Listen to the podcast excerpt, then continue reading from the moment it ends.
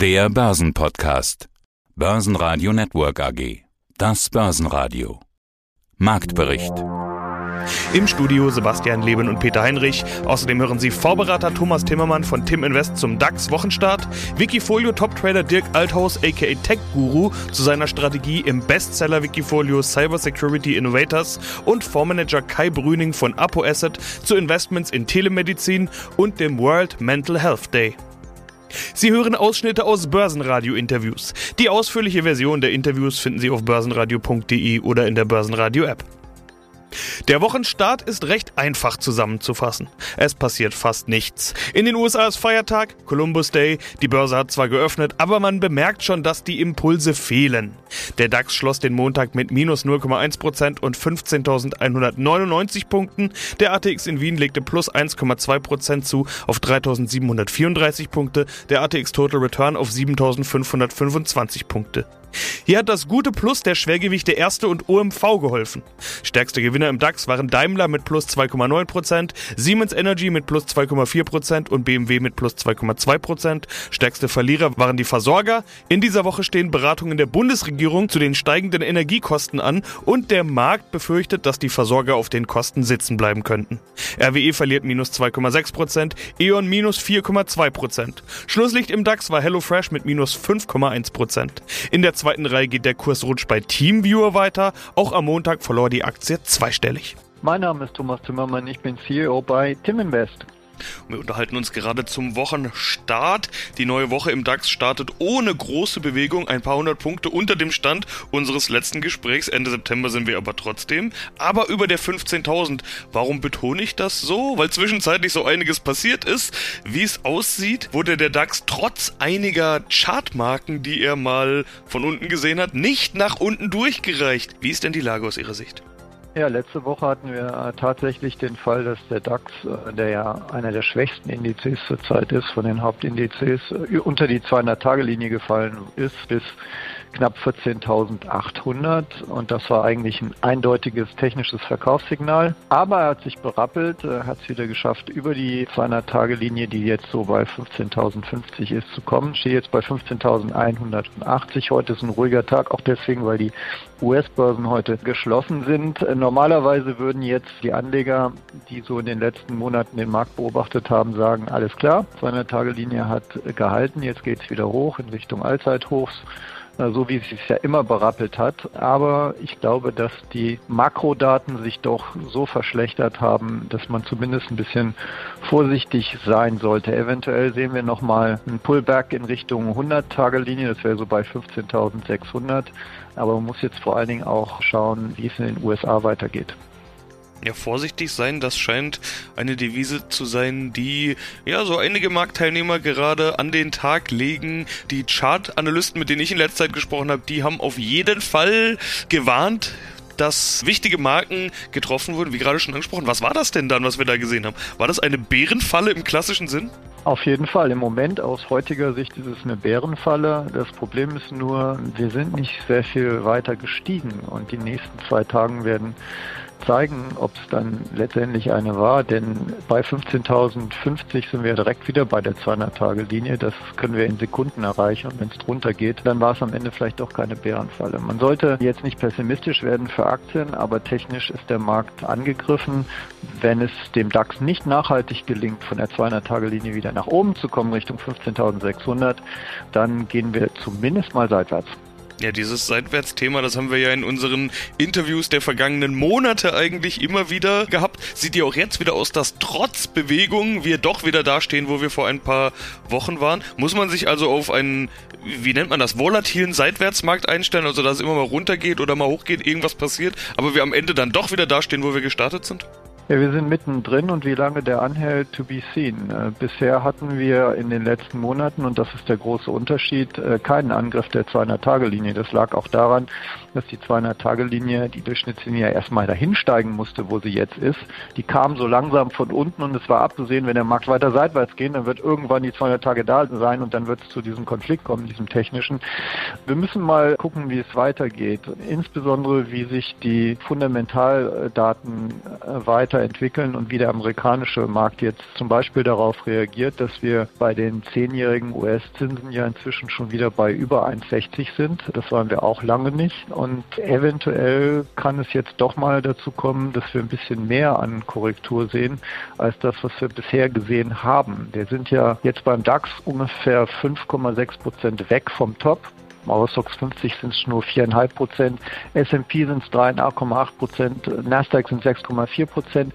Wir sind also ein bisschen zurückgekommen von den Tops, aber wir haben, wir sind ja jetzt noch nicht minus 10 oder minus 15 Prozent. Könnte sein, dass wir doch mal einen Tick tiefer gehen.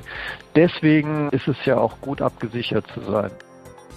Schönen guten Tag, mein Name ist Kai Brüning. Ich bin Direktor und Fondsmanager bei Apo Asset in Düsseldorf. Ich verantworte hier zusammen mit meinen Kollegen etwas äh, über eine Milliarde Euro im Bereich des Gesundheitsinvestments und äh, wir investieren mit mehreren Fonds in verschiedene Segmente des Gesundheitsbereiches. Sinnvoll investieren. Heute geht es um Mental Health, also um die mentale Gesundheit. Digitale Therapeutika. Bevor wir darauf eingehen, es geht ja um die seelische Gesundheit. Viele sprechen ja über eigene Krisen. Jetzt gibt es ja aktuell den World Mental Health Day. Was ist das für ein Tag? Das ist von der World Health Organization, der WHO, ein Tag, der ins Leben gerufen wurde, um jetzt in dem Fall am 10. Oktober einmal darauf hinzuweisen, was es eigentlich heißt, mental beeinträchtigt zu sein, krank zu sein, die Awareness zu heben, was ist die Begleitumstände, die es mit sich bringt. Alles, was eingeschränktes Leben mit mentalen Krankheiten mit sich bringt. Freundschaften, die eventuell verloren gehen, äh, soziale Kontakte, die wegfallen, dieses Einigeln, all diese Sachen, darauf möchte die WHO aufmerksam machen und das wird halt an diesem World Mental Health Day äh, im Fokus stehen. Mit verschiedenen Veranstaltungen, hauptsächlich virtuell. Welche Wege gehen denn jetzt Unternehmen im Bereich Mental Health? Also was gibt es denn schon alles im Bereich Telemedizin? Ja, vielleicht sollte man erstmal auf die Zahlen eingehen. Ich meine, allein in Deutschland sind fast circa 30 Prozent der erwachsenen Bevölkerung von irgendeiner Art von psychischen Erkrankung betroffen, ja, im, im, im Berufsleben. Und da gibt es halt Studien zu. Und die Chronifizierungs- bzw. die Zeit, bis es zu einer Behandlung kommt, das heißt die Zeit, in der ich mit meiner Beeinträchtigung lebe, ich das erste Mal überhaupt was dagegen tue, sechs bis acht Jahre, ist halt auch 2005 schon äh, erarbeitet worden. Das heißt, das ist was, was sich ganz langsam halt entwickelt, langsam heranwächst und das macht es halt so gefährlich. Was ist der digitale Therapeutiker oder wie wird das behandelt? Also zum einen ähm, kann ich im Telemedizinbereich ansetzen, weil ja Menschen sind halt lieber bereit ist. Ich habe eine Barriere im Prinzip. Das heißt, ich möchte meine Stigmatisierung nicht öffentlich machen. Äh, und das ist für mich natürlich sehr einfach, Online-Dienste anzunehmen und einfach per Videokonferenz mich mit einem Psychotherapeuten beispielsweise kurz zu schließen. Und das bieten halt auch die Telemedizinanbieter, zum Beispiel Teledoc Amwell oder Teleklinik, die zur Rose-Gruppe aus der Schweiz äh, gehört. Ja, hallo, ich bin Dick Althaus bei Wikifolio unter dem Namen Teco unterwegs seit 2017 oder ein Wikifolio heißt Cyber Security Innovators. Der Name ist Programm und du kommst ja auch aus dem Bereich IT. Du bist Informatiker, hattest du in einem der letzten Interviews erzählt. Du investierst also gezielt in deinem Spezialgebiet, so kann man es sagen, oder? Das ist absolut richtig, genau. Das habe ich vorher auch schon gemacht, bevor ich zu Wikifolio gekommen bin. Ich habe dann irgendwann 2017 angefangen, mein Depot quasi in das Wikifolio reinzuziehen, für mich selber einfach mein eigenes Depot. Und jetzt ein paar Jahre später sind da jetzt mittlerweile, ich glaube jetzt aktuell 16 Millionen Euro investiert. Hätte ich ja vorher auch nicht dran gedacht. Es sind sogar 17,6 Millionen ganz aktuell und es scheint auch ganz gut zu funktionieren. Also plus 309, 310 Prozent hast du erreicht in rund viereinhalb Jahren. Wenn man auf die wikifolio.com Startseite geht, äh, da bist du ganz oben bei den Bestseller-Wikifolios. Naja, und 17,6 Millionen sprechen ja auch eine deutliche Sprache. Tech-Guru als Nickname und das scheint ja irgendwie Programm zu sein. Also irgendwie triffst du mit dem Thema offenbar auch einen Nerv der Anleger. Das stimmt, das ist auch dem geschuldet, dass einfach die ganze Branche Cybersecurity gerade extrem boomt und ich sehe auch da tatsächlich kein Ende auf uns zukommen. Denn das Thema ist so vielfältig und auch einfach nie vorbei, weil es immer neue Technologien, die Angreifer verwenden, auch auf der Gegenseite natürlich auch, wie man sich schützen kann da, davor. Das ist das Thema, das sehe ich auch in den nächsten Jahren nicht weniger werden, sondern im Gegenteil das nimmt weiter Fahrt auf, ja. Und es kommen auch immer mehr börsennotierte Hersteller an den Markt. Ähm, das heißt, es bleibt weiterhin spannend und ich sehe auch einen weiteren Anstieg auf wie es zukommt. Deine Durchschnittsperformance liegt bei beachtlichen 34,5 Prozent. Aber, und jetzt kommt das Aber, in den letzten zwölf Monaten nur in Anführungszeichen 29,3. Das ist natürlich immer noch beachtlich und die meisten Fondsmanager würden natürlich liebend gern tauschen. Aber wenn man es jetzt kritisch sehen will, dann bist du momentan etwas unterdurchschnittlich. Woran liegt denn das? Ja, ist mir auch aufgefallen. Also ich hoffe natürlich, dass ich, im Durchschnitt noch, also dass ich meinen jährlichen Durchschnitt dieses Jahr wieder knacken kann sozusagen oder zumindest mal nah dran komme.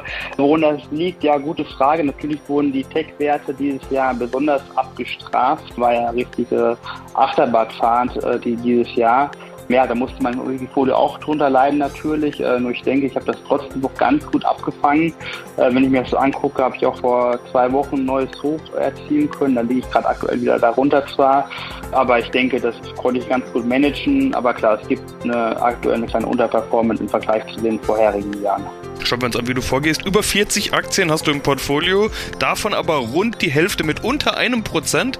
Warum diese breite Streuung in kleinen Positionen? Ist das so eine Art Versuchsfeld, um mal zu schauen, wer sich gut entwickelt? Oder ist diese breite Streuung äh, irgendwie Absicherheitsgründe oder was genau ist da der Hintergrund? Ich habe tatsächlich viele kleine Positionen mit drin, da sind aber teilweise, gut, das kann man als äh, extern gar nicht sehen, das sind teilweise vielleicht nur noch eine Beobachtungsliste, sage ich mal, da ist jetzt eine Aktie drin, äh, so eine Art Mini-Watchlist, sage ich mal, habe ich mir da halt gebaut, also ich musste halt da mal aufräumen sozusagen. Wichtig sind die Perform die Positionen, die jetzt über 2% haben oder über 1% haben, das sind eigentlich die, die ich mir dann mehr angucke.